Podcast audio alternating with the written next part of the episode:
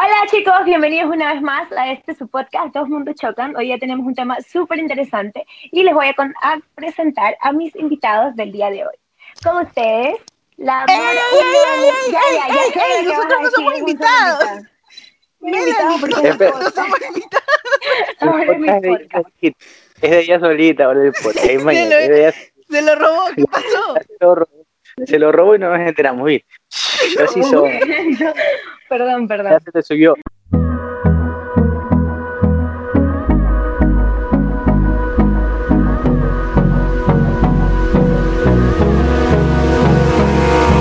Abrázame toda la noche, no nos queda mucho tiempo más. No quiero perder lo que queda. Seguimos siempre la pasión y confiamos solo en el amor. Hola, buenas noches chicos, bienvenidos una vez más a este su podcast Dos Mundos Chocan. Hoy día tenemos temas súper interesantes para tratar y les voy a presentar a mis compañeros del podcast. Ella es mi mejor amiga del mundo mundial, Genesis Tapia. Y con ustedes la voz masculina del super podcast, Nari Campaña. Buenos días. Hoy tenemos un súper invitado especial. Lo siento, Neri, pero vamos a presentar al invitado. Y él es nada más y nada menos Christopher Levos. ¡Bravo! Bravo. Primero, primero que nada, primero que nada. O sea, me siento ofendido con lo que me acabas de hacer. Oye, sí, qué feo. Que se siente el amor. Se siente, el cariño cuando estás tratando de saludar y luego inmediatamente te cortan y te dejan Así, así, así son, así son. Entonces, Pensemos. Es que estoy ahorrándote la energía, o sea, es para que no, no te desgastes. Quiero que hables más en, los temas, en las preguntas. Génesis, ¿cuál es el tema del día de hoy? Espera, espera, espera. Primero que nada, quiero decirle a la gente que nos está escuchando, que nos puede escuchar desde Spotify, desde Radio Republic, desde Anchor. Para las personas que tienen iPhone, nos pueden escuchar desde Google, eh, desde Apple Podcast. Y para los que no, pues nos pueden escuchar desde Google Podcast, de Spotify, donde. donde Estamos en YouTube, año. En YouTube, no. No, las niñas no se han querido hacer muy famosas todavía, entonces por eso dijeron que en YouTube todavía no, pero muy pronto tal vez sí. Entonces. Es muy pronto para que la fama se vaya de golpe, es paso a pasito, sí, ¿me entiendes? Para irnos acoplando a la fama. Oye, si después de este podcast ya vas a tener 500, 600 escuchas. Tenía que ser primo de Neri, señoras y señores. Semanal. Pero hay un problema. ¿Cuál es el problema? ¿Quién, quién es el invitado? ¿por qué hay tanta comunicación con el invitado? Yo quiero responder. Melanie, tú no. Solo respuestas incorrectas. Melanie es como esa, esa niña. ¿Se han dado cuenta que el día de hoy Melanie se ha como esa en el colegio? Me tomé una reducción para no dormirme en este podcast. Entonces, quiero aclarar primero que nada que el invitado es mi primo, ¿ya? Christopher es mi primo. ¿Y por qué está aquí el día de hoy? Porque el día de hoy tenemos un tema acerca de los scouts. Como, como ya dijimos en el podcast antepasado, nosotros somos scouts, entonces tenemos muchísimas historias que podemos contar. Entonces, Christopher es scouts como nosotros. Entonces, queremos que él comparta también las cosas que sabe. Y, en un breve resumen que yo les voy a dar, por si no entendieron igual que yo todo lo que dijo Neri, él quiere decir que Christopher es hermano Scout también. Entonces, él compartió muchas aventuras con nosotros y hoy vamos a tratar de resumir unas cuantas y de contestar ciertas preguntas que tenemos el día. Ahora, continuamos. El tema. el tema, de hoy es nuestro primer campamento. El, el primero, primerísimo de la vida. Oye, pero hay, varios primeros campamentos, ¿no? El primero el que fui. ¿Verdad? Es lo que yo opino. Eso ayer discutíamos con Neri. Claro. ¡Wow! Tanta conexión entre ustedes. ¡Qué bien! Obvio, casi la misma que tú y Neri, ¿no? Así parece. ¿Por qué? A ver, dinos por qué dices que hay varios primeros campamentos. te voy a desinvitar del podcast. Digo, o sea, mi primer primer campamento que fue en Wigra, una, una experiencia un poco desagradable, luego conversaremos acerca de ello. Este, luego mi primer campamento en tropa, el primero en, este, en caminantes, el primero de dirigente. Hay, hay varios primeros campamentos. Y A ver, yo creo que también cuenta el primer campamento, o sea, entre Pero- toda la asociación, ¿no? Pero hay experiencias interesantes también. El primero con toda la asociación, justamente. El primero con otros Ah. grupos. Ya, pero a ver, eh, empecemos por el principio. El primero empecé a ganar todos los campamentos. No, eh, escucha, empecemos por el principio. Es campaña, señoras y señores, es campaña. ¿Por qué ustedes empezaron a ir a los scouts? Ya, porque ya. ¿Cómo llegaron a los scouts? ya, o sea, ya hemos dicho que somos scouts y todo ese tipo de cosas. Pero ¿cómo llegamos a los scouts? Ya, ¿en qué momento nosotros o nuestros padres dijeron, sabes qué? Son, van a ser scouts. Porque Genesis, dinos tu primero. A ver, yo tengo dos historias. Porque yo fui scout de dos grupos en diferentes etapas de mi vida. Ya. Yo ingresé a los siete años a Manada y llegué porque mis papás dijeron como que, ay, suena chévere, vamos a llevar a la bebé para que sea scout. Y pues, ¿para qué? Sí me gustó, estuve con mi tía, con mi primo, bueno, con mis primos, y pero mis primos y mi tía estaban en tropa y yo estaba en manada con mi otro primo. Ah, o sea, Y de ahí, y de ahí tengo mi siguiente llegada a los scouts, que es cuando tenía 11, 12 años. ya. Y fue porque mi papá dijo como que, ya que no tenemos actividades extracurriculares, no te quieres volver a meter a los scouts, pero me llevó con engaños. Él ya tenía vigilados a los del, a los de, a los scouts que se reunían en el parque de la Kennedy. Y ya pues él me despertó un día domingo, cogió, me llevó con mi prima y con mi hermana y me dijo, ve, ahí están los scouts, métase. Y yo, ok, me metí y de mi prima y de mi hermana que llegaron para inscribirse, solamente duré yo, Mm, hasta el sol de hoy. Y eso es cuando tenía 13 y tengo 23 añitos, así que ya tengo 10 años seguidos en el movimiento. Chris, tu historia y mi historia es prácticamente la misma en por qué llegamos a los scouts. Cuéntanos cómo llegamos a los scouts. Cuando teníamos como ocho años, pues Siete, so- creo. siete. Sí, creo siete. Sí, s- s- fueron varios factores. O sea, creo que nunca lo hemos conversado entre nosotros, pero fueron varios factores yo creo que influyeron que llegáramos a los scouts. Primero, nosotros venimos de un barrio bastante barrio. Bien barrio. De Vergeles para el mundo, así. No, no, no. No, no, no, nosotros no, no crecimos en Vélez. Nosotros crecimos en La Chala, en la Once y Sedalana, allá a Yo sí tres me lo cuadras sabía. Vélez. Por supuesto, Melanie, ¿cómo te sabías esa historia? Porque yo fui amiga de las campañas. Eso, muy bien. Y Bueno. habían muchas cosas y, y mucha gente alrededor de nosotros. Un ambiente un poco duro, ¿no? Entonces yo creo que eso todos nuestros, padres nuestros padres vieron. Y la verdad no estoy seguro si fue mi papá o alguno de mis tíos que dijo, oigan, en la Salle hay un grupo. Este...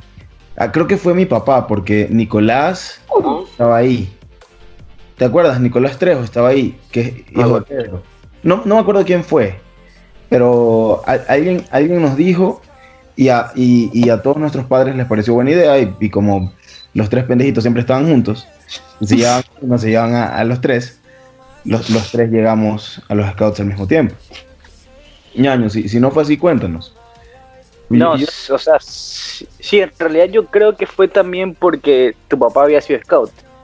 claro, entonces, entonces él más o menos sabía la dinámica y que y que era algo muchísimo más productivo que estar en la casa de nosotros. Entonces, creo que por eso nos llevaron y ahí nos quedamos hasta muchísimo tiempo. Sí, y, y para los oyentes que no saben, cuando tú dices tres pendejitos, o sea, ¿hay alguien más? ¿A quién te refieres? yo, Neri y mi ego. O sea, sí, eso, eso ya estaba claro. Eso créeme que todo el mundo lo notó desde que empezó el podcast. Pero ya, No. sí, hablando en serio, ¿quién era tu tercer invitado? O tu Somos tercera patita.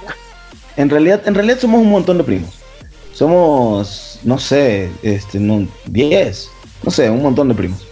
Pero, este, somos tres que crecimos juntos y de hecho hay un cuarto que es como el, el, el cuarto yo Ya. Pero los tres primeros, Neri, yo y Dominic, de hecho Dominic es el de en medio, yo soy el más pequeño, este, siempre estuvimos juntos, siempre crecimos juntos. El, nuestro cuarto primo Anthony es un año menor que nosotros, él siempre estuvo también con nosotros, pero él, él creció un poquito más alejado. Pero igual, lo queremos muchísimo y, y o sea, es parte de la familia. Y Mel, en este caso, ¿cómo llegaste tú a los Scouts? Oye, Yo llegué a los Scouts cuando tenía 12 años. Mm, Ahora, actualmente tengo 24, serían 12 años de, de pertenecer al movimiento. Eh, sí. Entonces, espera, espera. Ya que dices que estás vieja, ¿sabes que en antes se estaba poniendo literal cómo eran agua, aguas termales en la cara, que no sé qué, para las arroz? Ay, la va a ver, imagínate. Y se pone pendeja en la cara. ya puedo seguir. Gracias. Sí. Prosigue, prosigue. Luego de la interrupción de Neri, quiero decir que allá tengo 12 años en los Scouts y que yo llegué por primera vez por equivocación. Porque yo los días sábados tenía un... eh, en mi colegio daban clases de club. O sea, era la, como quien dice el día de club. Entonces yo había elegido el club de danza, pero la verdad estaba un poco aburrido porque no había mucha gente, porque era danza folclórica. Entonces eh, resulta que las dos chiquitas que iban en el mismo expreso que yo, también iban los sábados, asistían a un curso, o sea, pero yo nunca había preguntado qué curso era. Entonces yo siempre nos pasaban viendo, o sea, las iban a ver a ellas porque vivían cerca del señor del expreso, me pasaban viendo a mí, me iban a dejar a mí y luego las iban a dejar a ellas. Entonces pasa que este sábado, un, un sábado, eh, cambian el horario de folclore y lo hacen una hora más tarde. Entonces eh, el señor del expreso dice, ¿sabes qué? Las voy a dejar a ustedes primero y luego a Melanie. Yo dije, bueno, vamos. Entonces nos fuimos y resulta que yo veo, ¿no? Cuando ya llegamos y todo, y, y ay, el carro se estaba dañando, para esto el carro se estaba dañando. Llegamos con las justas así a, Ciudad Deportiva, que es donde activa mi, mi grupo. Entonces, este, llegamos con las justas, el señor se queda así arreglando su carro y mis amigas me hacen bajar. Entonces yo me bajo bien mandada con las chicas a ver de qué se trataba y todo, y que estaban haciendo relajo. Cuando me doy cuenta ya se había ido el señor, me dejó botada ahí en los scouts. Yo llegué por equivocación, porque yo no tenía que estar ahí, yo tenía que estar en mi curso de danza. Entonces ese día, como ya el señor me abandonó, porque ya no tenía cómo irme y yo no realmente no sabía cómo movilizarme, entonces Hasta el sol de hoy. debo admitir, no sé, no sé movilizarme. Pero sí es facilito. este- Levantas la mano y se para un carro amarillo. O sea, eso sí sé. ese Solo sabe andar en taxi. Ese sí, facilito. Ya, este, bueno, la cosa fue que me gustó, me quedé con las chicas hasta como tres horas después que apareció el señor porque se acordó de mi existencia. Entonces estuve ahí, activé y me gustó. Entonces niña Melanie llegó ese día a la casa a llorarle al papá que ya no quería ir al club de danza, que ella quería meterse ahí con las amigas porque a ella le había gustado la sanganada, la salvajada, la moletadera, la revolcadera y enlodarse como niño. Entonces, yo, eh, para, para resumirles un poquito, mi papá es súper chéverísimo. Para mi papá encantado que yo sea así machona y toda la cosa y que me gusta andar en, el- en esas cosas así súper chéveres, ¿no? Del deporte y todas esas cosas. Pero mi mamá, cuando mi mamá me vio llegar ese sábado con la ropa de club enlodada, porque justo yo llego un día del niño, ya me acordé, un día del niño yo llegué y había una fiesta pues. Y para los que no saben, las fiestas de Scout no son tan normales como uno piensa. Entonces, la, el- la piñata estaba en una poza de lodo, así, una poza de lodo. Entonces, para, para poder agarrar esas cosas había que pasar por la poza de lodo. Entonces, como Melanie ya estaba ahí, a Melanie le tocaba participar. Y Melanie que no quería, Melanie se hizo un asco. Entonces, cuando mi mamá me vio llegar, a mi mamá casi... Mi mamá se le fue así, la frente al piso. Mi mamá me quería matar. Entonces mi mamá se opuso al principio, pero ya como yo insistí, insistí, insistí, y como yo soy consentida de mi papá, mi papá aceptó. Entonces fue a lo del colegio, me cambiaron de club, entré a un club de hacer bisuterías y los sábados me los dejaron libres, entonces me quedé en los scouts. Así fue como yo llegué y me quedé. Mira tú, así ha sido, ¿no? Entonces, una vez que ya más o menos sabemos cómo hemos llegado los scouts, este, Oye, ñaño, Sí. pero yo, yo tengo una historia más. Yo llegué dos veces a los scouts. La segunda vez que llegué fue aquí en México. Que para los que Ya. no saben, yo, yo vivo en México. ¿En Es- serio? Yo no sabía, qué chévere. Este podcast se está internacionalizando. Vamos creciendo, público, vamos, vamos creciendo. Ya, por favor, quiero ver los 10K. Un escaloncito más. la segunda vez. Quiero ver esos algo bien 10K. Los chévere. reto llegar a los 10K.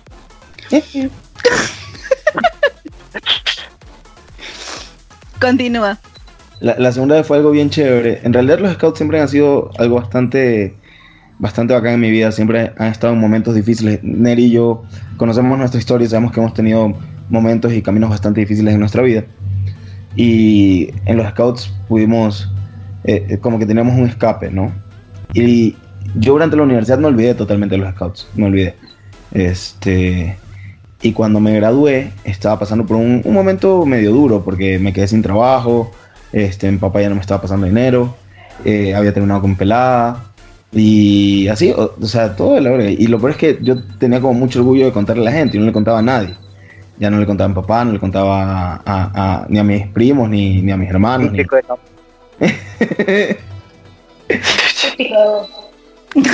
Y en esa época empecé a salir a correr. Entonces salí a correr a un parque y un sábado estaba en el parque corriendo, que estaba ahí frente a mi casa, el parque, y me los encuentro. Y, y les digo, oigan, yo, yo, yo fui scout, como 10 años fui scout. Y la verdad es que ahorita tengo mucho tiempo libre y me gustaría ayudarlos. ¿no? Y me dijeron, bacán, de una, métete a caminantes. Este, y yo este, pensé que ellos creían que yo tenía como 18 años y que no sé. Pero no, me mandaron de dirigentes, así se habían dado cuenta que estoy viejo, así se me veía en la cara. O sea, yo lo veo, por si acaso. Yo lo Los veo. años no pasan en vano. ¿Verdad? estuve un año y medio. Yo tengo 24, tú tienes 30 y todo. Ahí estuve con ese grupo, el grupo 10 de Toluca, un año y medio hasta que me tuve que venir a vivir a la Ciudad de México. Y ya se complicó mucho. De hecho, viviendo aquí iba bastante, pero se complicó mucho el, el ir todos los sábados por allá. Queda súper lejos. Queda como... Son 60 kilómetros de aquí a allá. ¿Ya? Y queda como un par de horas. Entonces yo literal era ir a la terminal, coger un bus, dos horas, ir y luego coger un bus de regreso dos horas. Claro, es súper cansado también. Sí, Y ahí murió tu día también, me imagino, porque ya después de ese viaje a dormir, sí, a morir. sí. Y ahí es donde Pero entonces tú tienes que contarnos no, tu primer campamento y tu primer campamento en México. Ya, de una. Entonces, a ver, escúchenme. Antes de ir con el primer campamento, que es sobre el tema que estábamos hablando, quiero saber cómo reaccionaron sus papás, al menos ustedes dos que son mujeres, ¿qué les dijeron sus papás cuando les dijeron, sabes que me quiero ir al primer campamento? Neri, no tolero tus comentarios machistas. No, es que es que es la verdad. No, no tiene nada que ver que seamos mujeres. No, es que o sea, crecimos en una época en la No. que eso se creía, por eso te digo. No, pero No. Yo, yo no te- yo, yo creo que no tiene nada de malo que sean, o sea, que, que como mujeres vayan a campamentos, O sea, yo tampoco, ojo. Pero lo que sí creo es que sí los papás reaccionan diferente. No porque Ajá. nosotros seamos machistas, sino porque los papás sí tienen una mentalidad machista. Ajá, por O eso sea, te digo. Yo no es que les vaya a dar la razón de que, de, de que haya una reacción diferente, pero resulta que, o sea, no es tanto por ser el comentario machista, sino que resulta que en la sociedad que vivimos, lamentablemente sí, así pasa. O sea, los padres reaccionan un poco más fuerte con las mujeres que con los varones. Y lo digo porque yo tengo dos hermanos. Y resulta que cuando mi hermano fue a su primer campamento, vaya, vaya. Es más, lo obligaron ahí porque ni quería ir Ángel, ni quería ir. Pero es que a Ángel no le gustaba. Hay que aclarar que a Ángel no le gustaba porque Ángel, sí, ya dijimos Pero- que Melanie es fresa, Ángel es tres veces más fresa que Melanie. Ay, no sé. O sea, sí, pero, pero, o sea, eso Pero- está- es- es- es- estás en lo correcto, pero a eso me refiero. O sea, a él que no le gustaba, mis papás lo obligaban a ir. Y a mí que me encantaba y que literal yo lloraba por ir, mi mamá era como que lo pensaba y lo repensaba. Pero, o sea, en, en mi caso, los peligros que me podían pasar. En mi caso en realidad no fue así, por eso pude saltar, pero No, en, en mi caso fue súper distinto. Mis papás, en mi primer campamento, primer campamento, eh, mis papás lo que tenían miedo era de todas mis alergias. No de, no de cualquier otra cosa. Mis papás tenían miedo de que, porque les dijeron, o sea, de hecho, mis papás no me iban a mandar porque yo tenía mis reacciones alérgicas, tenía mi problema en el hígado con el que nací. Entonces, mis papás no querían arriesgarse a mandarme y que tengan que regresarme en emergencia. Entonces, me acuerdo que mi mamá me contó ayer que los ¿Verdad? dirigentes fueron los que le dijeron a mi mamá, ¿sabes qué? Nosotros se la vamos a cuidar, va a llegar en una sola pieza. Eh, de hecho, yo tuve que ir a mi primer campamento con mi propia lonchera. Tu kit, tu kit. Qué pereza, tú eras esa niña. Siempre, siempre hay una. Se quedó parada, ya vi.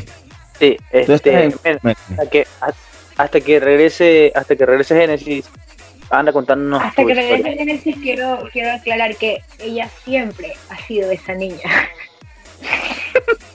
o sea, parece ruda, pero no es ruda. Entonces, tú, Mel, ¿cómo, cómo, Hola, qué te dijeron? tus- O sea, en mi caso fue, uy Diosito, en mi caso fue mi, mi mamá. O sea, les voy a, a- a repetir las, las frases de mi mamá. Melanie, ¿dónde te vas a cambiar? Imagínate que, que, que no haya dónde se van a cambiar, que no sea seguro, ahí también van varones. Melanie, ¿y qué vas a hacer? ¿Y si no te gusta la comida? Hijita, ¿y si hace demasiado sol? Van a estar nomás en carpas y si se- te vas, a, te vas a, este, a quemar, te va a dar una insolación, que no sé qué. O sea, mi mamá buscaba todos los peros.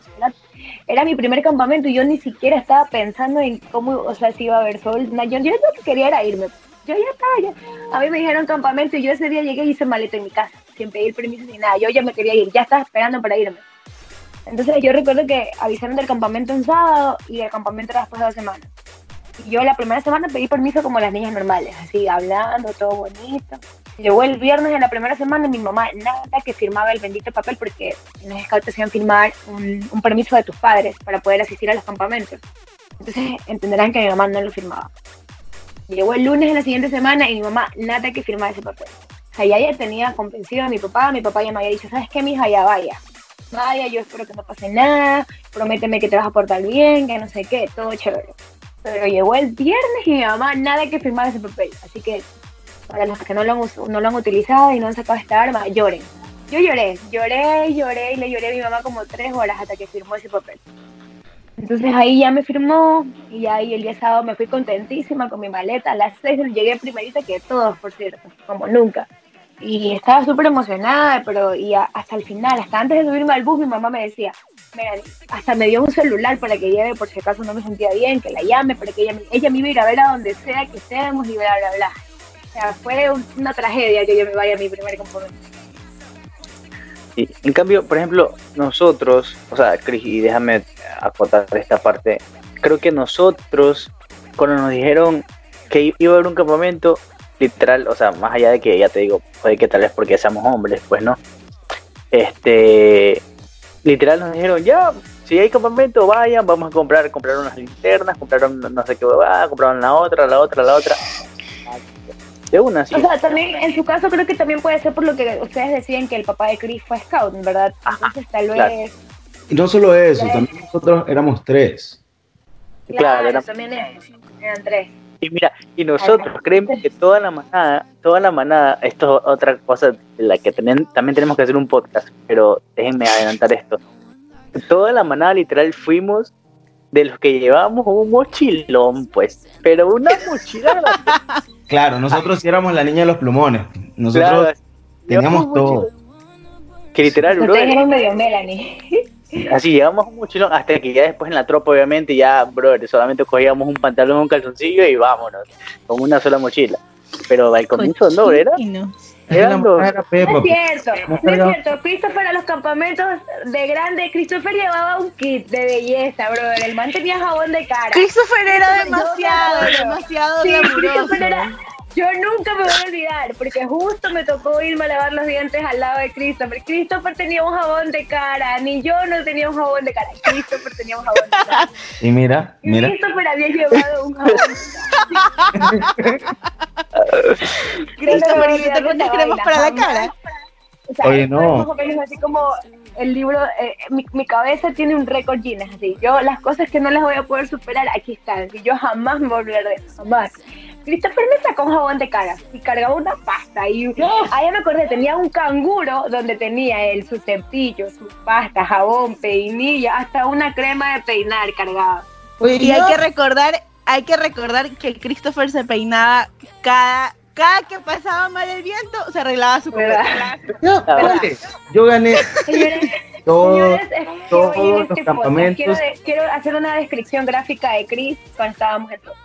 Por favor, imagínense un fleco de esos así, largos así. Copete, un frente. copete. El resto era un fleco, ya. El man que se lo peinaba como copete diferente, pero el man tenía un fleco tirado como que para un ladito, así, para un ladito. Y el man, por donde él pasaba, era un cha, así, como. Ustedes han visto Johnny Bravo, ahí sí, igualito. El, el man era que guapo que estoy, así. Así que estoy. Ese era Christopher. ¿Cuál es? ¿Cuál es? Yo, yo- bacán, yo admito, yo llevaba todo eso. Pero yo gané todos los campamentos. Todos O los sea, campamentos. Todos. discúlpame, pero yo tengo hasta mis medallas aquí en primer lugar. No Todos sé qué gané campamento yo. ganaste. Ha de haber sido donde no Todos. fui yo. Todos gané. Una pelea de ellos. Estaba yo. A ver, tiempo, tiempo, tiempo, tiempo, tiempo. Entonces, pienso que también deberíamos hacer un podcast Espérate, sobre ponte eso. pausa, ponte pausa. Quiero poner un reto en, en este podcast, el por primera vez tenemos un invitado. Si este podcast llega a, ¿cuántas reproducciones puede ser? Unas 100 reproducciones, ya para empezar de poquito, para no decir que todos vamos a tener mil, ¿no? Si este podcast llega a 100 reproducciones, yo los reto a los tres a subir todas sus, o sea, todos sus logros scouts, sus insignias, medallas, pañoletas. Ahí tienes a tu primo que te sirva para algo. Ya, todo, todo, todo, todo. ¿Listo? Que se quede, que quede, que quede aquí guardado. y Ok, ok. Yo creo que sí tengo palas. Pero- creo que sí tengo palas. Hay, hay un problema. Para- Pues, Mis avances, mis avances incluyen también la. ASE. Claro, está bien, todo, todo lo, porque a Chris obviamente también le va a incluir su avance en México, porque obviamente es parte de su, de su scout. Entonces, Pero bueno, ¿qué logros voy a tener aquí? Pues aquí yo solo fui dirigente. Yo no es que era muchacho. Pero eso es un Lo logro, ser dirigente es un logro, no todos pueden ser dirigentes. Lo siento. Es verdad. Es verdad. Ser dirigente es algo interesante. Yo ayudé a crear un grupo, Oh, bro. sí, verdad, porque tú también eres dirigente, Génesis, ¿verdad? Así es. Y Yo ayudé a crear un grupo. ¿verdad? Y Yo la etapa más Lo- difícil para ser dirigente es la de caminantes. Lo Creo pienso Creo que toda la vida. todos lo logramos. Ah, que no. ¿Será Es la es lo etapa- más difícil de la vida? ¿Será que joven. la, es lo más No, no, no, no, no. Es la etapa, es la Sí, etapa donde los chicos están queriendo encontrarse. Cero. Eso es para otro podcast, ¿ok?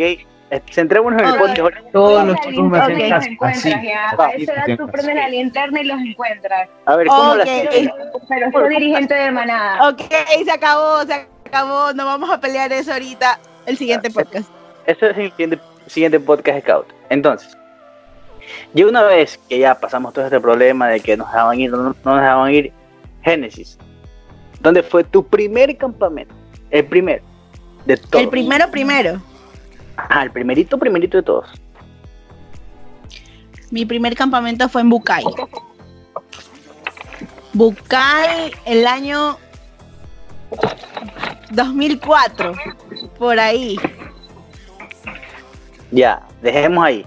Chris, ¿dónde fue nuestro primer campamento? ¿Campamento, acantonamiento o no campamento? No, yo, yo esa memoria no la tengo. Yo- Está borrado. Yo, estoy buscando, yo estoy buscando. Nuestro primer campamento, nuestro primer campamento fue en Wigra, en el cual Christopher tiene una historia increíble que nos la va a contar también. No sé. Entonces, pongámosle pausa ahí. Mel, ¿dónde fue tu primer campamento? Está buscando la insignia. O sea, yo no estoy tan segura, pero. O sea, yo pensaba que. Pido no de favor, pido de favor que se me envíe foto de lo que sea que se vaya a relatar. Yo no les puedo enviar foto de mi primer campamento porque no tengo esos recuerdos, lastimosamente no los tengo, pero yo tengo la foto del podcast pasado que hablamos del Barras Blancas y el Campori. Así que esas dos fotos de las insignias y de esos dos campamentos sí las voy a subir para que estén atentos y nos puedan revisar en nuestras redes sociales. Ya, Cuña publicitaria. ¿dónde fue tu primer campamento? Bueno, yo, o sea, tenía una duda, ¿no? Yo estoy dudando de si mi primer campamento fue en Babahoyo o fue en, en- ¿cómo se llama? En Río Chico, pero, pero yo más que fue en Babahoyo. Ya. Babahoyo, sí. Entonces, hoy, ahorita vamos a empezar al revés. Entonces, Melanie, cuéntenos tu primer campamento, ¿cómo fue? Antes de que siga Melanie, yo nada más quería acotar que qué bonitos lugares los tres para de, de campamentos, eh, o sea, el clima, medio bueno. frío, cada, cada que le da la gana llueve. Literal, lo máximo. Los dirigentes son, son genios. Geniales, son ¿no? geniales. Yo O sea, pero la verdad, a mí me encanta primer Bucay. campamento con lluvia. Es bonito, es bonito Bucay. Pero qué bonito para tener un campamento, ¿no? Imagínate, 3 de la mañana te El- empiezas y, a- el, y el primero, y el primero, y el primero. No, o sea, en, en el lugar que nosotros fuimos no hacía frío, era todo lo contrario, era el calor, los mosquitos, el solazo, y de paso llovió. O sea, había Mela, sol, entonces- pero llovió. Entonces, cuéntanos cómo fue tu primer campamento y, no- y nos cuentas lo bueno, lo malo y lo feo. Lo bueno, lo malo y lo feo, sí. Ya, está bien. Mi primer campamento, ya, mi primer campamento creo que fue en Babahoyo. Eh, era un- una escuela, era, eh, fue en la parte de atrás de una escuela que quedaba como que, o sea, todo era, todo el terreno era puro jardín, o sea, era como césped, entenderán, había lodo. Y en la parte de atrás de la escuela, a un lado, había un río, o sea, pasaba un, era un puente y había un río. Ya, pero estábamos como que a unos, ¿qué será? Unos 20 metros del, del, del puente. Entonces, este. Bueno, llegamos al lugar, todo estaba súper bien. O sea, lo, lo único que no teníamos nosotros en ese lugar era luz. No había ningún tipo de faro ni nada donde estaba la zona de acampar. Pero sí nos dejaba, nos, nos permitieron el paso a lo que era la cancha, de, la- de como quien Ujú. dice, de los niños ahí de la escuela. Eh, o sea, para hacer mi primer campamento yo todo lo veía bonito, pues no todo, todo para mí era precioso. Pero el lugar, como les digo, era, era césped, ¿no? Entonces había, había, había tierra. Y eran como las 4 de la tarde, ya, ya estábamos instalados, ya habíamos armado las carpas, ya habíamos hecho los, los muñecos de ropa y todo eso. Entonces no, nos empiezan a, a- decir que teníamos, porque como en todos los campamentos hacíamos pruebas para ganar insignias, nos tocó la hora de, la, insignia para cuando te hacen cocinar y todo eso. Bueno, ah, era el fogón, de armar tu propio fogón por patrullas y todo eso. Entonces estábamos haciendo eso y resulta que me- mi, mi guía de ese tiempo me dice, oye, este, te toca, te toca ir a lavar los platos antes de servir. Y digo, ya, chévere, yo voy. Y yo le pregunto, "¿Y dónde los lavo?".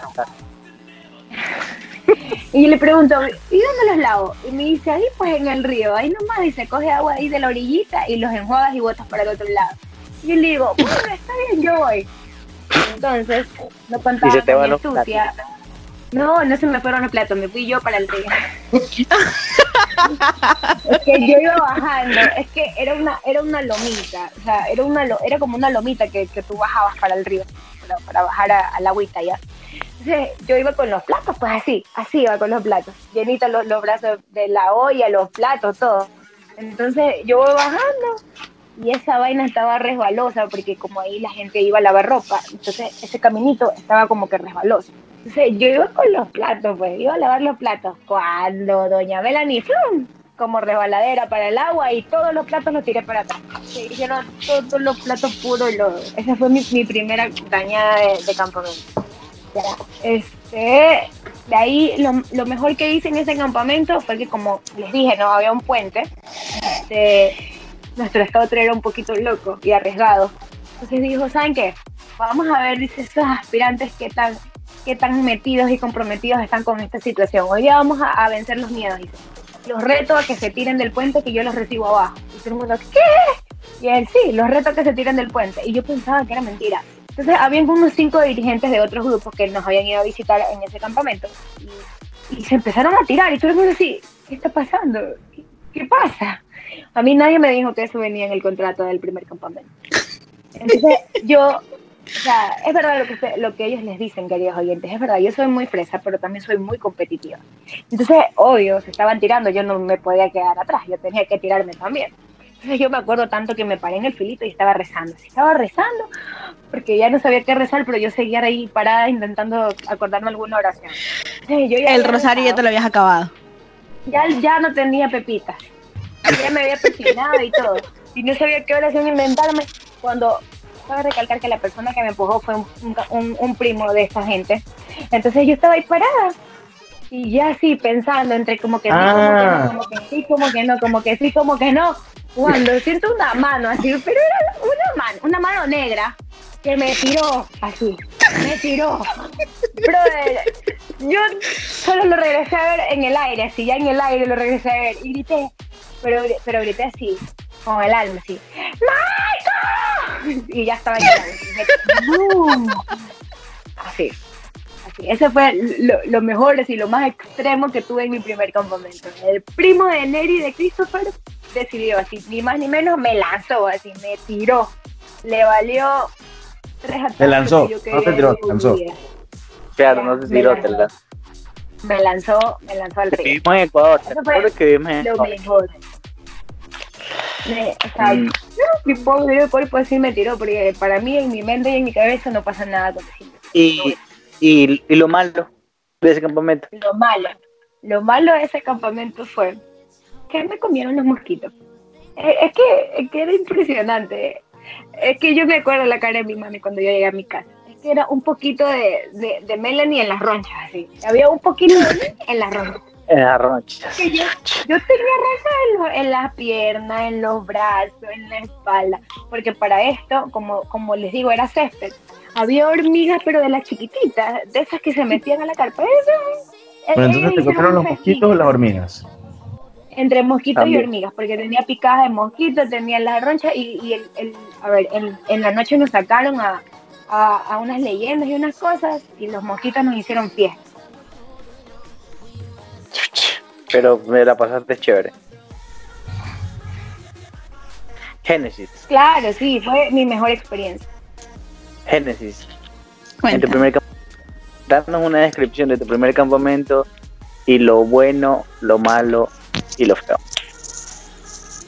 Pero es que, o sea, como te dije, yo tengo dos primeros campamentos. Mi primer campamento, donde te digo que yo era de manada, yo era una, yo era una niña, una niña de porcelana.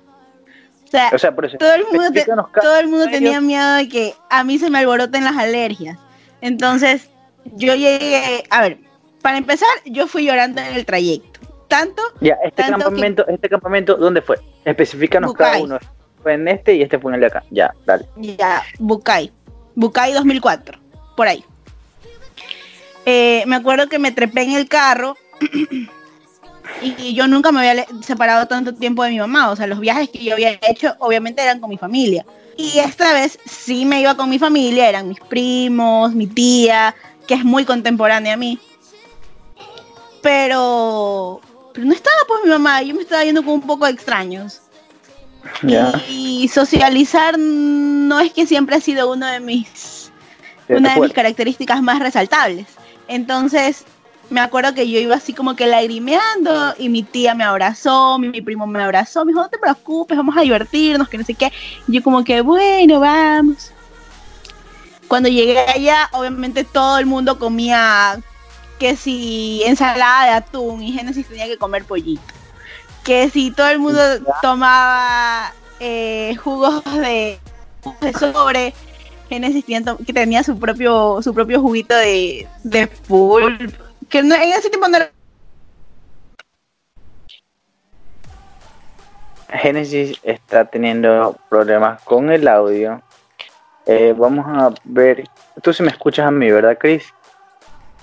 Sí, ya. Este, vamos a ver cómo solucionamos el problema de Génesis. Entonces, hasta que Génesis se reincorpore, vamos a empezar nosotros, Chris. Quiero decir algo. Dinos. ¿Ustedes se imaginan a Génesis así en el, en el primer campamento? Así como cuando ustedes la vieron, tuvieron esa imagen de como que Génesis era la niñita de porcelana, así de, de ay, que no puede comer atún, que ella quiere pollito y todas esas cosas. No, cu- cuando lo conocí, no. Yo no, jamás pensé que era así. Pero ya. Después descubrí que Bueno, es que yo era muy alérgica, nací muy alérgica, lo siento. Ya, entonces, este, yo, yo tenía, Empieza. yo tenía mi, pro- mi propio, mi propio menú. ¿Hasta dónde me escucharon? Nunca me escucharon. o sea. Continúa, hasta lo que estás hablando está bien, por ahí te quedas. Te quedaste hasta Ya, entonces yo tenía mi propio menú. Cuando me acuerdo tanto que se fueron a hacer una caminata, era Bucay. Entonces, Bucay todo está cerca. Entonces se fueron a hacer una caminata y me acuerdo que a mí me dijeron como que no, Genesis, ¿sabes qué? Este, ven, quédate, quédate y ayúdanos a hacer como que el recorrido de pistas, algo así. Y yo como que bueno, está bien. Y en una de esas veo que regresa mi primo, que se llama Georgie. Y me decían, no, que Georgie tiene, no me acuerdo si le sangraba, si le sangraba la nariz o, o, o se le había bajado la presión. bajarle la, pres- la presión, sin- que la- se- le había cogido la altura, una vez así. Porque hay que declarar, defectuosos. ¿Qué cosa? Que todos ustedes vienen defectuosos. Sí, venimos de fábrica. Este, eh, sí, o sea, la, mi primo le había cogido la altura, entonces me, me acuerdo que estuvimos, estu- me metieron en la carpa, así como que, a ver, vamos a ayudar a tu primo, que también se está moricheando, pero me acuerdo que mi tía y mis otros primos, que eran mayores, ellos sí se fueron de largo. Y de ahí, ahí fue que yo descubrí que era alérgica al humo, porque estaban prendiendo la fogata, y ya pues para prender la fogata hay que empezar a soplar. Y yo estaba parada así como que, oye, qué chévere. Tenía, tenía siete años, por favor, entiéndanlo. Es- Entonces, es- yo era así eso, es, como, eso es amar a los scouts y ser masoquista. Saber que te estar en la fogata, pero estar ahí. Oye, pero esa alergia al humo es una alergia interesante, ¿no? Es como cuando eres alérgico al fuego. O cuando eres alérgico a estar siete minutos debajo del agua.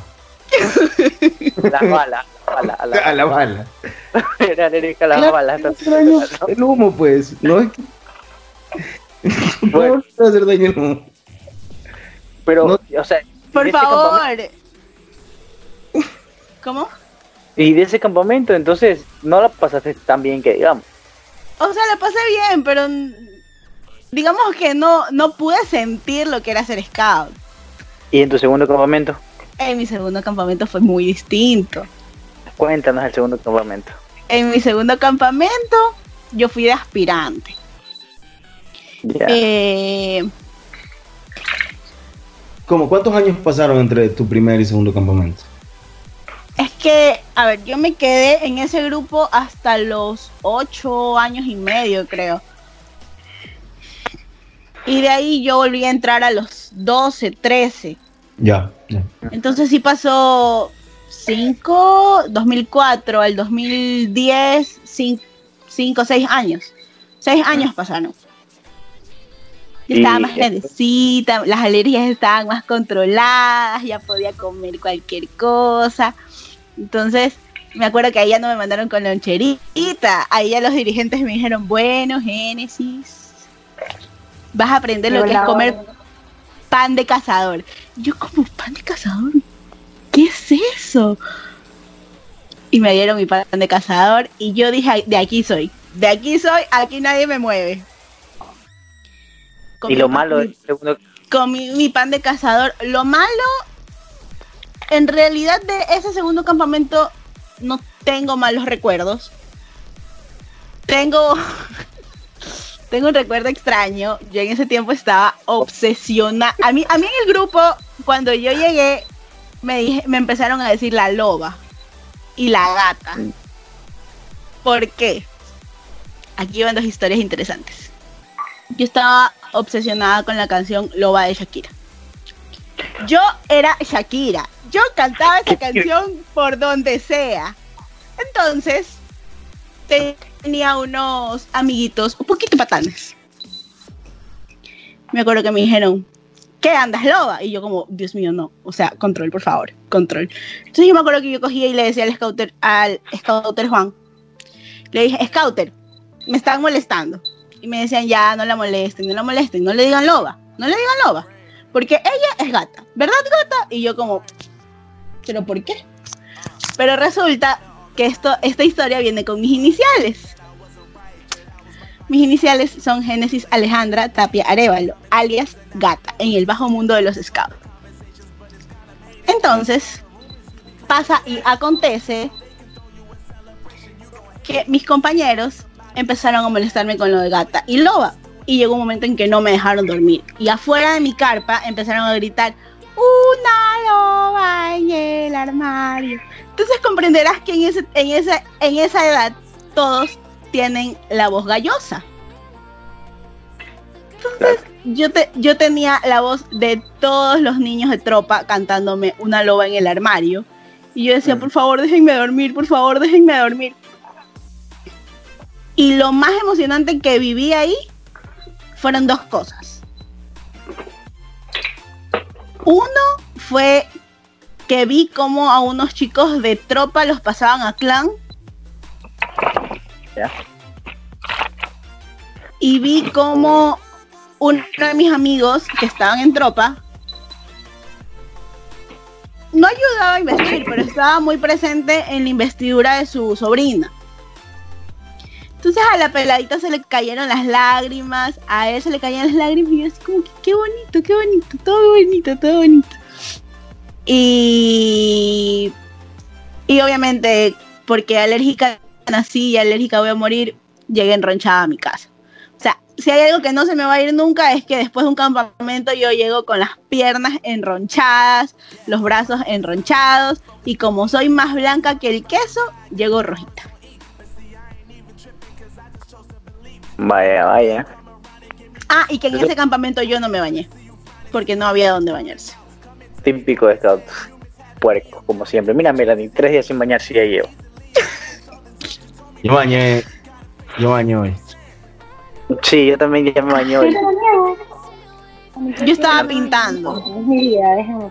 Oigan, Acabo de, de- de- de darme cuenta de algo que no, no sé si a ustedes les pasa. ¿A ustedes les cuesta, a ustedes se les hace difícil dormir? A veces. Sí. Sí. Mm, Sí, sí. Yo, bueno, Melanie, no. a lo mejor No, mi teoría, ella se nos pero- queda dormida en medio podcast. Sí. claro, mejor- a lo mejor mi teoría no es cierta, pero mi teoría es, hijo de puta, yo en los campamentos aprendí a dormir donde sea.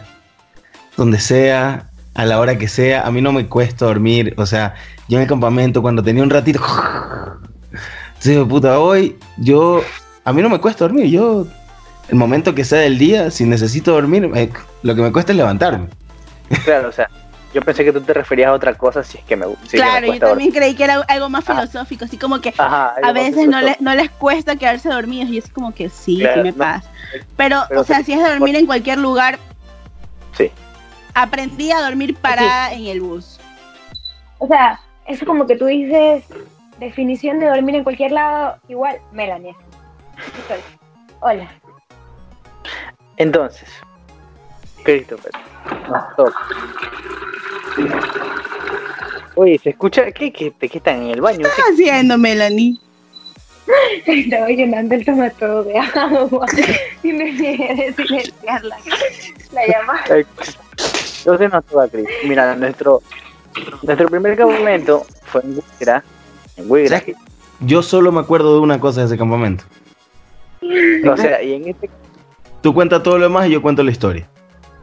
te cuentas, ya, en este campamento hubo, hubieron muchas cosas, muchas situaciones en realidad, muchas situaciones, que no sé cómo explicarlas. Que en esta etapa de mi vida no sé si decir si fueron buenas, si fueron malas, unas más buenas que otras, pero hay cosas que todavía no entiendo. Empezando porque ya les digo, fue en Huigra. Nosotros llegamos y el campamento estaba cerca de un río, ¿verdad? Corrígeme si me voy equivocando estaba cerca de un río. En este campamento, desde el primer momento en el que llegamos, desde el primer momento, se nos pegó un niñito. Se nos pegó un niñito que se hizo amigo de un amigo de nosotros, de Hugo. No sé si te acuerdas. El punto es que ese niñito no se despegó de nosotros para nada, solamente literal en las noches desaparecía porque deduzco yo que se iba a dormir a su casa, pero este desaparecía y ya el siguiente día estaba ahí con nosotros de nuevo así. Y era como que, puchica, a este amigo de nosotros, a Hugo, le decíamos, Hugo, ese es tu ñaño. porque solo, solo pasaba pegado con él. Otra situación que pasa en este campamento es que dicen, yo no sé si borré ese momento de mi, de mi, de mi vida, no sé, pero dicen que hubo un fantasma o una luz blanca que desconozco qué sucedió, pero también creo que en todos los campamentos todo el mundo ve fantasmas, así que no sé si fue real o no fue real. Pido la palabra para algo. Dime. Hagamos un capítulo especial acerca de fantasmas en los campamentos. Pero es que eso ya no se puede, eso es, en, eso es el- para después en, en la noche de supuesto, pero queda la propuesta. Queda la Queda, propuesta. queda la- Entonces, aquí, ¿para qué? O sea, los paisajes de Gurigra eran muy bonitos y todo. Y aquí es donde yo tengo una historia. Cooper también tiene su historia. Una vez hicimos una caminata. Hicimos una caminata en la que, bueno, los paisajes, ya les digo, eran muy bonitos, eran las vías de un tren y toda la vaina, porque nuestro destino era un río. Ya, antes de contarles esta historia, quiero decirles que primero que nada somos hombres, ¿verdad? Entonces, podemos hacer nuestras necesidades en cualquier lugar. Entonces, X. Yo tenía una, yo tenía yo tenía una necesidad. Que esto aquí el único que sabe, o sea, obviamente, todo, me imagino que todo el mundo se enteró, pero el que estuvo ahí fue otro compañero de nosotros que se llamaba Edric. Que se llama, porque no se llama. Este, que literal, yo, brother, yo me hacía del baño, me hacía del baño, me hacía, me hacía del baño. Y, este, ¿cómo se llama? Yendo al, al este, no tenía donde ir al baño, literal no tenía donde ir al baño. Y ahí entendí que un hombre puede ir al baño donde sea, donde sea. Todo el mundo se adelantó, yo solamente me quedé, hice lo que tenía que hacer. No tenía como, bueno, no tenía como, ya saben, pues, ¿no? Entonces, lo único que hice fue sacarme mi calzoncillo, hacer lo que tenía que hacer y tirarse unas vacas que habían por bro, así. Y ya, solamente seguí mi camino y nadie se dio cuenta de eso, solamente Eric. Y de ahí descubrí que yo digo, brother, los hombres podemos hacer lo que sea y ya.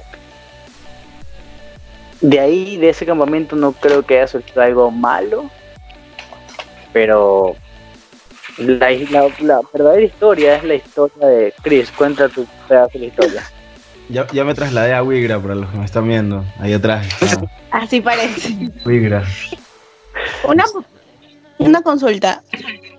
Al finalizar, podemos tomarnos una foto para las redes sociales del, del podcast. Ya. Ya. Gracias. Este. Bueno. La, la verdad es que. eh, En, en el momento y, y- y un- un- los años siguientes, yo, yo no veía esta historia como algo bueno, la verdad siempre lo vi como algo malo, o sea, me molestaba mucho. Pero a, a este punto, pues dices, Ya a tus 25 años, a tus 25 Sí. años. Sí, loco, ya a mis 25 años es como pasó y, y pues la verdad eh, me dio un apodo, ahora que escuchan las historias ya van a saber cuál es el apodo. Y, y, pues con ese apodo me conoció todo el mundo y al final me conoció todo el mundo en la asociación de, de- de- del Guayas. O sea, Con el Mel-. Melanie puede decir que, que ella ganó al- alguno, pero la verdad es que perdió siempre contra mí con ese apodo. Jamás. Por favor. Bueno, resulta que los hombres y las mujeres todos tenemos que ir al baño en algún momento. ¿Ya? Y resulta que cuando estás de campamento, no siempre hay un baño al que puedas ir. ¿No? Entonces, este, así como Neri tuvo que ir al baño, yo también tuve que ir al baño en algún momento. Ni, ni me acuerdo si estábamos en caminata, ni me acuerdo. O sea, solo me acuerdo que tenía que ir al baño. Sí. Estamos en el río, ya estábamos en el río. cerca del río, está muy cerca del río. Ya nos estábamos bañando en el río, ¿te acuerdas? No, no, no, no me acuerdo. La verdad es que no me acuerdo. La, la verdad es que no me acuerdo. Lo que sí me acuerdo es que yo o, o me alejé, pero no estaba así al lado de ustedes, porque solo me vio Roberto. Ah, sí, sí, sí, eso es verdad. Al lado de ustedes no estaba. O sea, so- solo me vio una persona y, y estaba cerca del río, al lado del río, y había como tierra en el río, ¿no? Entonces tenía que ir al baño y lo que hice fue, hice un huequito en la arena, en la tierra, fui al baño y luego tapé el huequito, como cualquier persona decente haría. Y Roberto me vio y, o sea, creo que también fue poco maduro de su parte. Yo tenía como siete años, brother, ¿no? O sea, ¿no? Y me dijo, ah, fuiste al baño como un gato, porque los gatos le tiran arena después, ¿no? Y ahí se me quedó el apodo de gato. O sea, se lo gritó a todo el mundo, no es que te lo dijo a ti, se lo gritó a todo el mundo, pues. No, primero me lo dijo a mí y después se lo dijo a todo el mundo. Claro. Y se lo dijo a todo el mundo. Y, y fue, fue el apodo que, que se me quedó. Y les digo, es, es interesante eso, porque los primeros años, ¿cómo lo detestaba? Este, detestaba ese apodo. Pero ¿cómo te decían? ¿Cómo te decían? Gato. Gato. Este, lo detestaba, me, me molestaba mucho, pero, pero, o sea, ya a mis 25 años te pones a pensar, ok, a lo mejor la historia de, de cómo te dieron ese apodo no, no estuvo, no es tan chévere, pero, pero a ver, con ese apodo te conoce mucha gente y, así llegaste a, a, a- ser bastante conocido y, hice, hice bastantes cosas ahí en los scouts. O sea, fuimos a bastantes campamentos, fuimos a, fu- fuimos una generación bastante fuerte de, de esa asociación que era un poco débil, ¿no? O sea, que, que- que necesitaba una, una generación de, de muchachos medio fuertes. Que bueno, ese tema de la asociación es un tema aparte, que, que a mí no Por me... favor. ¿Qué? ¿Qué Ella tiene ciertos problemas con estas cosas. Ese tema de la asociación es un tema que a mí no me gustaría entrar porque cada quien tiene sus, sus opiniones y, Claro. y lo que sea, ¿no? Que al final, al final del día yo opino que pues, la asociación, sea la asociación en la que estés, lo, lo bacán es ser scout y que pues Melanie siempre va a estar un paso abajo mío, pero y lo bacán es ser scout. ¿Sabes qué? Me recuerda a los momentos de campamento que Christopher siempre nos decía, ¡ay, yo gané! Mentira, nunca ganaste. Yo te dejaba pero tú nunca me Yo te dejaba ganar, te dejé ganar 57 veces seguidas. El yo. amo tu cascada detrás de ti. Me, me- me encantó esa vaina. Estoy en Wigra. Entonces, entonces Chris, o sea, muy, muy de cualquier vaina que por lo que te hayas ganado tu apodo, o sea, literal, en la asociación, cuando todo el mundo decía el gato, el gato era chucha. Claro. ¿sabes? ¿Me entiendes? Saben quién es y saben lo, lo que puede hacer, igual el man. Claro, claro, que, que- que es algo que, o sea, que al final te ganas, ¿no? Después de, de años estar ahí. De, Incluso llegó un punto en el que nosotros, siendo tu- tus primos, pues no, literal entrábamos a los scouts y ya te llamábamos Christopher, literal te llamábamos gato. sí, sí, claro. En, los scouts nadie me decía Christopher. Mu- mucha Ajá. gente no sabía cómo me llamaba. Mucha gente, y, justo eso que dices, o sea, mucha gente vas y les preguntas, seguro de la generación, quién era el gato y saben quién soy yo. Les preguntas por Christopher Lemos, seguro no se han de acordar. Lo que pasa es que nadie te conocía como Christopher. Todo el mundo sabía que eras el gato Claro. o, El gato. Y mucho para conocerte era Chris. A, Ajá. a lo mejor, sí, a lo mejor a un par me conocían como Chris. Y los que estaban cerca de mis primos, ¿no? No, lo que pasa es que ya la generación que te, o sea, los que te conocimos como Chris ya éramos los de afuera. O sea, el gato era de tu grupo para adentro. Yo No, recuerdo que- No, todo el mundo lo conocía como el Pero, gato. Escucha, pero en el campo y cuando fue la presentación, no, o sea, yo recuerdo tanto que ellos dijeron su nombre. Ya después fue que le- cuando yo escuché, yo él, cuando se presentaron fue en el Barros Blanco. La primera persona que yo escuché que le dijo gato a Christopher, que es borroso mi recuerdo, creo que fue Sapi, y que fue en un momento de una comida que estábamos y que lo estaba llamando y que sí, y le decían gato, y yo y de ahí yo recuerdo que yo pregunté por qué le decían así, creo que yo la historia ya me la sabía, pero no me, la- no me acordaba. Entonces, o sea, yo recuerdo que yo a él, o sea, yo escuché cuando él se presentó, pero él se presentó como Chris. Ya, pero ya después ya, es verdad, todo el mundo le decía gato, todo el mundo lo, lo llamaba así, yo también recuerdo eso. sí, claro. Pero, te digo, o sea, como que pasando la parte de la vergüenza de la historia, o sea, porque sí te da un poco de vergüenza en esa edad. Después, a esa edad, a esa edad te de ver que yo morí. claro, claro, pero ya, o sea, después, bacán que, que tenía un apodo y que la gente me, me reconociera, ¿no? Que, que yo era una cara visible, que, que- que- que sí, o sea, decían gato y sabían quién era yo. Claro. Uy, ese ya fue su ego respondiendo, por si acaso. El otro Quiero- invitado. el otro invitado. quiero acotar algo. Que tenemos. Ah, tenemos una breve historia de una persona que es un poquito mayor a nosotros y que de hecho su familia se crió en el ámbito scout. Y tienes el audio ahí. Tengo el audio. A ver, ponlo, ponlo. Entonces les voy a hacer escuchar. Espérate, déjame buscar aquí el micrófono. Aquí está. Ponlo más cerca de tu. Recuerdos de mi primer campamento. Bueno, em, recuerdos de mi primer campamento Leonor. quizás no te pueda dar exactamente, Sí. pero los recuerdos, varios campamentos que tuve cuando era niña. Em, uno fue muy inolvidable porque me hicieron repetir dos veces la sopa de queso y me la dieron de comer. Ni siquiera yo cogí la cuchara, sino que me la me dieron de comer. Tenía siete años. Eh, otro recuerdo del campamento que tengo, la hora del baño. Yo nunca me quería ir a bañar sin mi hermano, porque yo decía que él me cuidaba y que él era mi hermano mayor.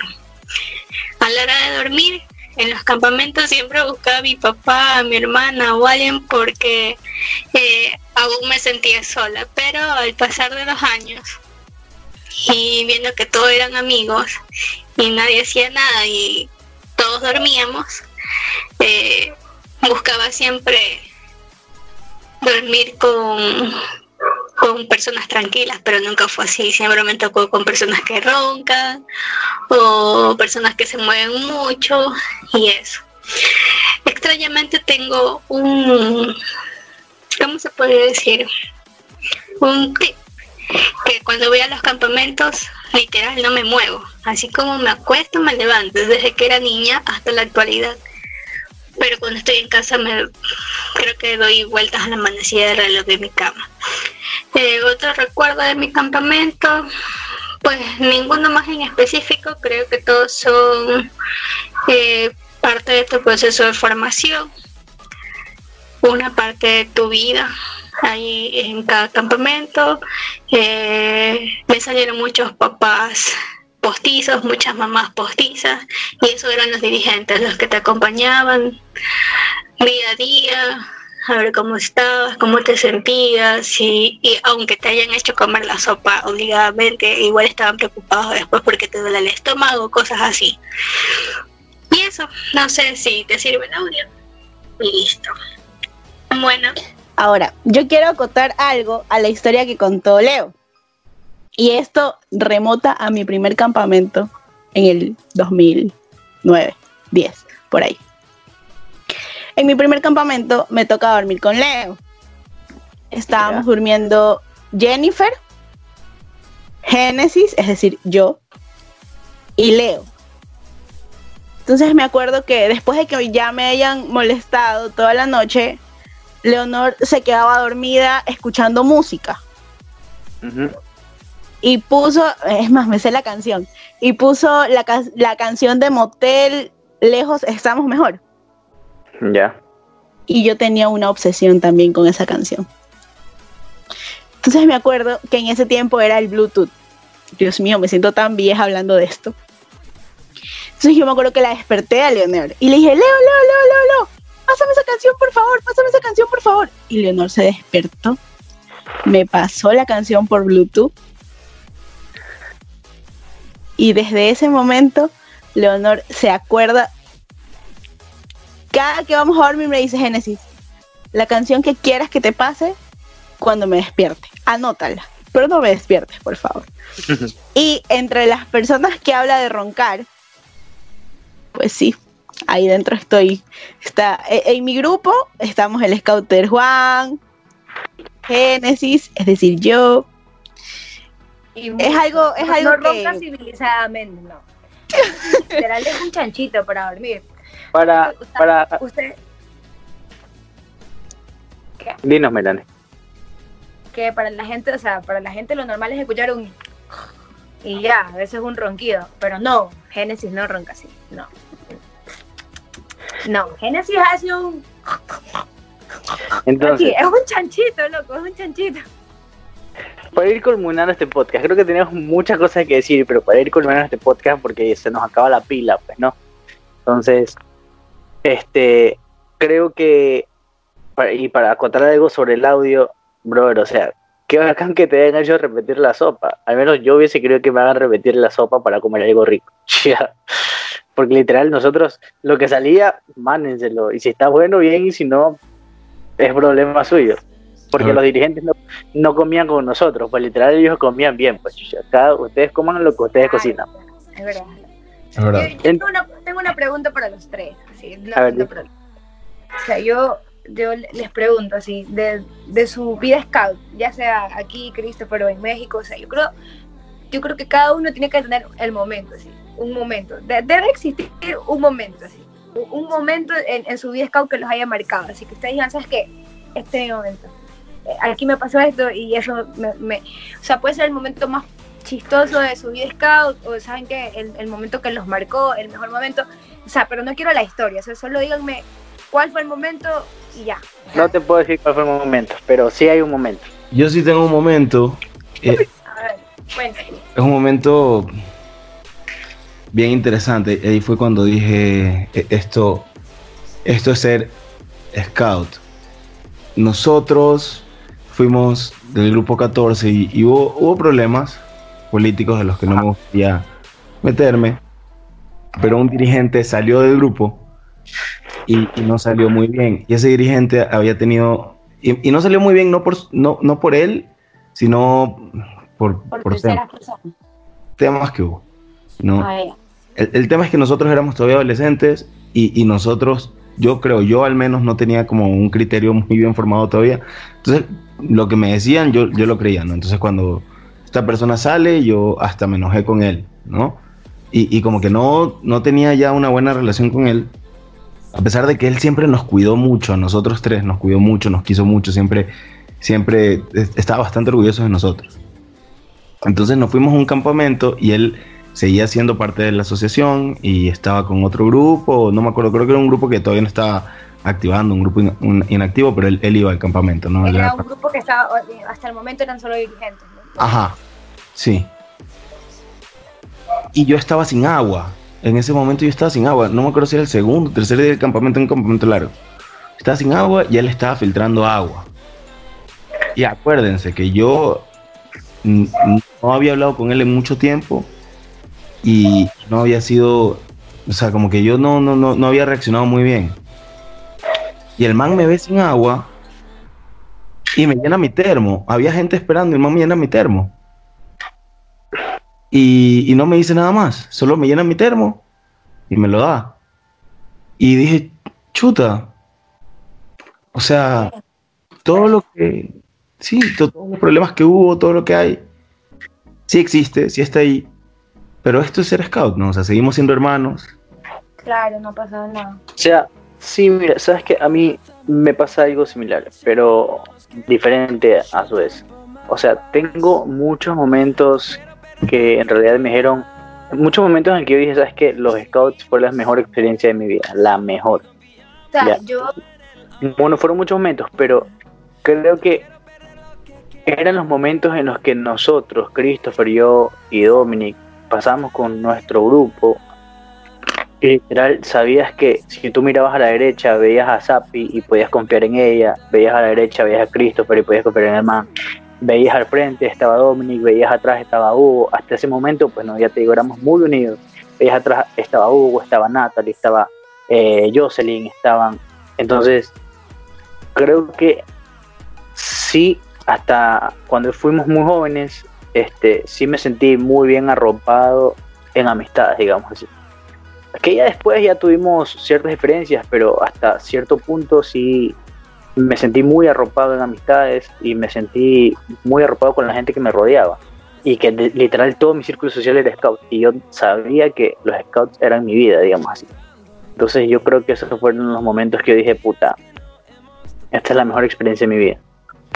Yo creo que para todos, o sea, todos los que forman parte o, formaron parte de, la vida scout, yo creo que llega, a todos nos llega ese, momento duro, o sea, esa etapa donde quieras, o sea, tú no quieres, pero te toca, te toca alejarte, o sea, te toca, ya sea por estudios o por trabajo, por más que tú intentes y, trates de acomodar tu tiempo, de darte tu momento, llega, llega ese, ese, esa pausa que le tienes que hacer a tu vida como scout.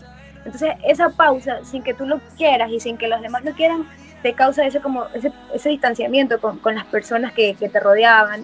Entonces, yo creo que no es que se rompe el, el, lazo, sino que, o sea, lastimosamente se pierde un poco el hilo, ¿no? Se, nos, nos toca, nos toca abrirnos. A todos llega un momento. Por ejemplo, yo cuando ingresé a la universidad, yo trataba, yo chuta, yo hacía los deberes, yo estudiaba los viernes, yo trataba de dejar mi sábado libre pero resulta que ya en tercer año yo tenía prácticas los sábados y ya era imposible, ya, chuta, se me fue en las manos. Y yo, o sea, eh, eh, eh, ¿cómo lo explico? Para los oyentes que no, no sean scouts, o sea, yo no sé cómo, cómo explicarles lo que se siente, pero yo, mi mejor recomendación y lo que yo puedo decirles es, inténtenlo, búsquenlo, pregunten, averigüen. Yo creo que es la mejor experiencia que toda persona puede pas pasar o tener en su vida. O sea, es como sí, como decíamos antes, es como que si no eres scout, no estabas en nada, o sea, eso era, era todo. Génesis.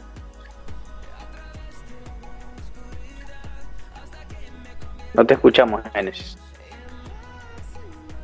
¿Estás teniendo problemas con el audio otra vez?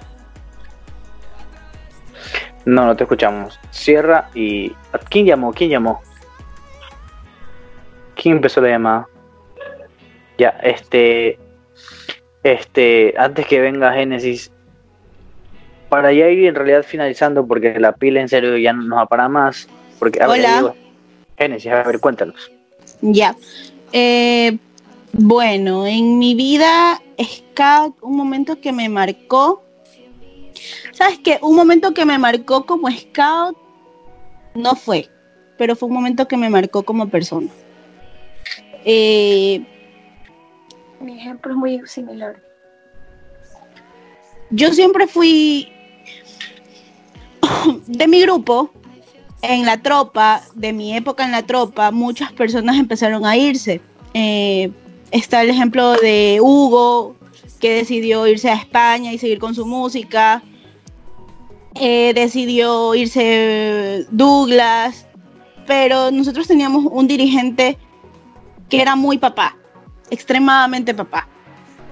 Y yo siempre fui la engreída de muchos dirigentes. ¿Por qué? Porque yo era la niña que más asistía a las actividades. Yo hasta el día de hoy, es más, mi mamá me puede castigar quitándome el televisor, quitándome el, tele, eh, el teléfono, con todo. Pero a los scouts yo llegaba así se fugándome. Entonces, yo me acuerdo que hubo un momento en que yo tuve un, un, pleito, por decirlo así, creo que habré tenido 14 años, y yo me enojé mucho con este dirigente, se llama el Scouter Carlos, se llamaba. Eh, me enojé muchísimo, muchísimo. Y me acuerdo que él se me acercó en el campamento que yo iba a pasar a segunda clase, él se me acercó y me dijo, mi nena, ¿qué te pasa? ¿Por qué estás tan alejada? Que no sé qué. Y yo le dije, no, ¿sabe qué? No quiero hablar con usted. Eso fue septiembre. En octubre del mismo año, el, scout, el scouter aparece, apareció muerto. Y si es algo que yo me lo puedo llevar, es fui una grosera y una majadera. Pero pero a partir de ahí son muchas las cosas que, que cambiaron y que empecé a, a mejorar. A mejorar, a buscar, o sea, hasta el día de hoy, si yo tengo un problema con una persona, me alejo, pero llegará el momento en el que yo diga, ¿sabes qué? Esto me molesta y, y se lo arregla, se lo arregla o se lo deja, pero es algo que a mí me marcó porque, o sea, fui la consentida, él tenía dos hijos y yo era la engreída. O sea, de sus dos hijos, el uno era de sangre y el otro creo que no. Creo que era más como el hijo de su pareja, pero era a todos lados, nena, ¿dónde estás? Eh, vamos, Génesis. ya se, ya se dijo en el primer podcast que yo le tengo mucho miedo a las alturas y era quien decía, no, no, sabes que a Genesis no le gusta tal cosa, pongámosle a hacer tal cosa. Eh, siempre tuve esos, esos scouters que hasta el día de hoy yo los puedo nombrar, y es el scouter Carlos, el fallecido, eh, el scouter Juan y el scouter Guillermo. Son personas que marcaron mi etapa de tropa y scouters a los que yo sé que puedo asistir, que puedo, que cuando yo los necesite, sé que les puedo escribir y los manes van a estar ahí. Al igual que el scouter Andrea, el scouter Eric. O sea, son, son personas que realmente marcaron mi vida. Más que, más que un momento scout fue eso. Y de ahí, por supuesto, momento, momento extraño fue mi caída en los scouts. Pero eso es para otra historia. Listo. Ahora, Christopher, tu mejor momento. Él lo Ya dijo. lo dijo. Yo lo dije. Ah, no, Neri, tú dijiste, tú- te faltó tu momento. Ya lo dije también. Él también lo dijo. ¿Está bien? Sí, No, sí, está, está- o sea, ¿Sigues pintando? Sí está no, es pintando, que está pintando. hablando de que él se sintió como que, ah, bueno, pensé que era como que tu introducción a tu momento, no, no sabía qué ser en sí No, es que. No, es que mira, es que creo que yo me rodeé mucho con los scouts, me rodeé bastante con los scouts. Ya, demasiado diría yo. Que todo mi círculo social literal era de scouts. Entonces, eso creo que este hacía sentirme muy bien conmigo mismo y con las personas que me rodeaban. Ya, O sea, pero es que resulta que yo creo que a todos nos pasó. Yo creo que ya. Pero, cuatro aquí pero de ahí, de que era la mejor parte de, de- de esa etapa, ¿no? Los amigos de los scouts, eso era... Yo creo que simple y llanamente nuestro círculo está rodeado en scouts. O sea, Yo- entonces, Creo que Una cosa de la que yo me arrepiento es no haber involucrado más a mis amigos de los scouts en mi vida del día a día. ajá, verdad. ¿Verdad? real. Eso, eso es de lo único que me arrepiento de los scouts, porque en mi vida del día a día yo no me llevaba muy bien con la gente de mi colegio, o sea, sí tenía mis amigos, pero en general no me caían muy bien. Y, y siento que puedo haber involucrado más en el día a día a mis amigos scouts, en este, haber, no sé, más seguido ir al cine, más seguido salir, vernos. Eh, por ejemplo, más- el día- Mañana, mañana me arreglo con él. O sea, que creo, que, creo que nos pasaba eso, ¿no? Que los amigos scouts eran el sábado. O sea, era el sábado. El sábado tú te veías con la gente scout. Exacto, yo no sé si a ustedes les ha pasado, pero yo con ninguno de mis amigos scouts me he embriagado, por ejemplo. O con ninguno he salido de fiestas. Discúlpenme, discúlpenme que los interrumpa, pero este podcast está hablando demasiado. Entonces, creo que debemos igual dejar cosas para el siguiente podcast Scout. Entonces, creo que lo debemos ir terminando. Así que antes de Mi irnos, mejor momento fue la primera vez que Es- el grupo Scout nos llevó a visitar un, un, un ¿cómo se llama? Cuan- donde hay muchas viejitas, este, muchos asilo. mayores, Un ancianato. Sí, un ancianato. Eh, fue para un Día de las Madres. eh, nos habían hecho hacer unos regalitos. No nos habían dicho para qué. Teníamos que hacer unos regalitos. El- la semana anterior nos habían hecho hacer muchos regalitos. Y todos hacíamos regalitos y habíamos llevado, cada uno había llevado caramelos, galletas y todo. Hicimos muchas funditas de regalo y nos dijeron que, que íbamos a hacer un programa especial, pero nunca nos dijeron dónde. Entonces recuerdo que llegamos ese sábado y yo ya estaba en, en- en tropa, era mi primer año en tropa, y, y estaba un bus, pues un bus grandote esperándonos. Y me dicen, no, es que nos vamos de paseo. Ellos ya se habían puesto de acuerdo con los padres. Era una sorpresa. La sorpresa no era para las abuelitas en sí, era para nosotros. O sea, no- era nue- nuestra primera, como quien dice, misión, ¿ya? Entonces yo recuerdo tanto que cuando llegamos, yo- nadie sabía, pues nadie sabía lo que íbamos a hacer.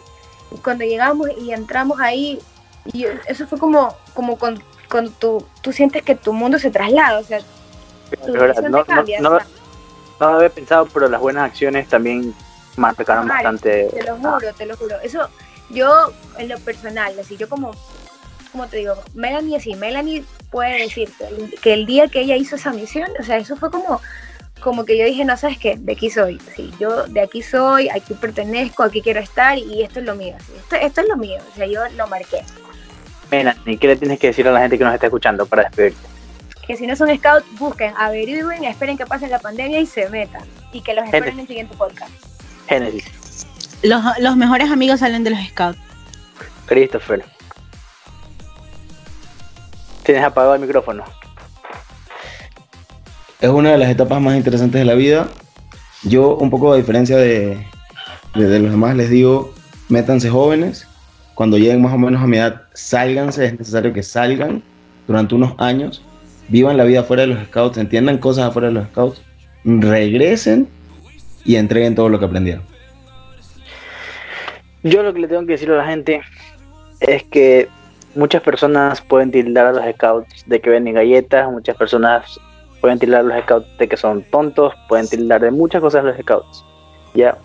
Pero mientras tú no vivas la experiencia, no puedes saber hasta qué punto pueden ser de, de increíbles los scouts. Entonces, simplemente vayan, métanse en los scouts, si es que nos escuchan, métanse en los scouts y escúchenos, escuchen el podcast, escúchenos en Google Podcast, en Spotify, en Apple Podcast, en Radio Republic, nos pueden escuchar también, así que pila. Simplemente estamos acabando este podcast y nos vemos en la próxima, ¿sí? Así que chao. Bye. Adiós. Un gusto, gracias. Adiós. Gracias.